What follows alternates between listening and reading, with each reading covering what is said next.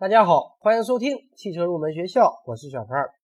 上一期节目给大家介绍了汽车 ABS 的基本原理以及电池式车轮转速传感器。今天我们继续来聊汽车制动系的专题。首先，我们来说一下霍尔式的车轮转速传感器。霍尔式轮速传感器是利用了霍尔效应原理。这里来给大家说一下什么是霍尔效应。在半导体薄片的两端通以控制电流 I，在薄片的垂直方向上施加磁场强度为 B 的磁场。这时，在薄片的另两端便会产生一个电压，这个电压称为霍尔电压。而且这个电压的大小是与控制电流 I 和磁感应强度 B 的乘积成正比的。既然电压的大小和控制电流 I 和磁感应强度 B 有着密切的关系，因此我们可以控制一个量为常量，比方说让电流 I 为常量，而磁感应强度 B 为变量。因此，凡是能够转换为磁感应强度 B 的参数，比方说位移、角度、转速和加速度等等。都可以利用霍尔元件进行测量。正是由于霍尔传感器可以用磁场作为被检测信息的载体，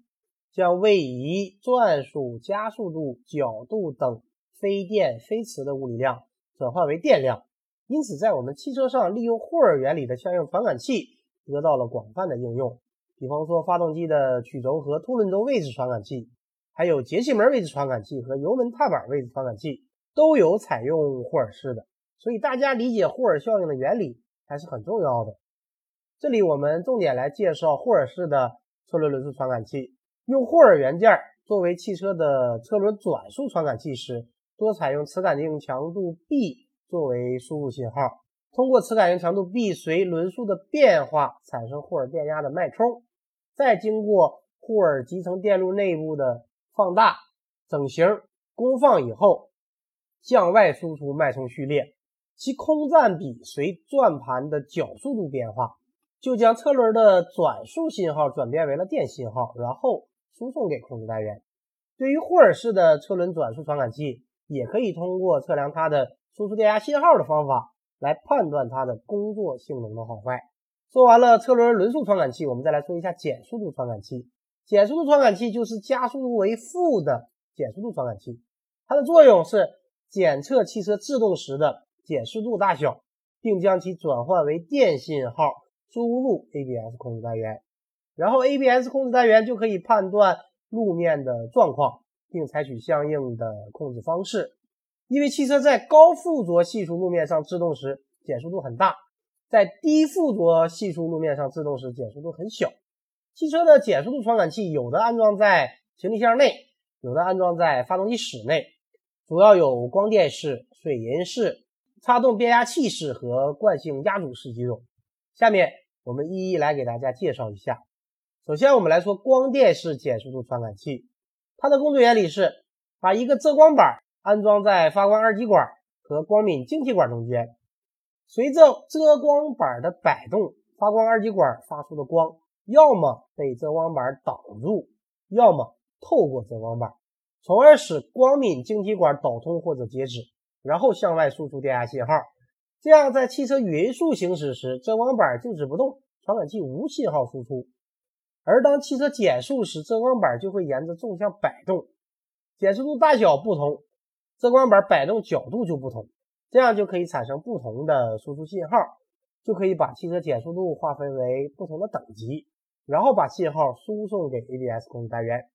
继而呢，控制单元就可以判断出路面的状况。从而采取相应的措施。说完了光电式，我们再来说一下水银式。它的工作原理是：当汽车在低附着系数路面上制动时，汽车减速度小，水银在玻璃管内基本不动。此时传感器电路接通，ABS 控制单元就按照低附着系数路面上的控制程序控制制动系统工作。当汽车在高附着系数路面上制动时，汽车减速度大。传感器玻璃管内的水银在惯性力作用下前移，此时玻璃管内电路断开，ABS 控制单元就按照高附着系数路面上的控制程序控制制动系统工作。由水银式减速度传感器的结构可以知道，它不仅可以检测前后方向的加速度和减速度，还可以检测左右两个方向的加速度和减速度。因此呢，它还可以作为横向加速度传感器使用。比方说，ABS 控制单元接收到的横向加速度的数值超过设定值时，就会立即发出控制指令，修正左右车轮制动轮缸的压力，从而提高 ABS 的制动性能。说完了水银式，我们再来说一下擦动变压器式减速传感器。它的工作原理是：汽车正常行驶时，擦动变压器线圈内的铁芯儿处于线圈的中部位置。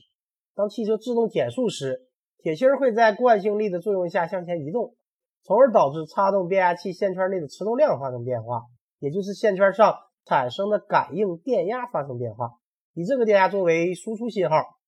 所以减速度的大小不同，传感器输出的电压信号也就不同。最后一个，我们来说一下惯性压阻式减速度传感器。在紧急制动时，传感器上的质量块随减速度的大小而产生相应的惯性力，施加在压阻元件上，因此电桥的电阻发生了改变，使传感器输出的电压信号发生变化。比方说，丰田的陆地巡洋舰 ABS 就有采用这种形式的减速传感器。说完了减速度传感器，我们再来说一下自动开关。自动开关安装在自动踏板上，当自动踏板被踩下时，自动开关导通，这时给刹车灯送电，刹车灯就会被点亮，同时也会将制动信号送到 ABS 控制单元。控制单元接收到自动开关信号，则判定自动系统开始工作。车轮随时都可能出现抱死，因此呢，ABS 进入准备工作状态。除了自动开关信号以外，还有一个自动液面开关。当储液罐自动液位低于规定值时，ABS 电控系统将自动停止工作。好的，以上就是本期节目的全部内容。下一期节目我们继续来聊汽车制动器的专题。感谢大家收听今天的汽车入门学校，我们下期节目再会。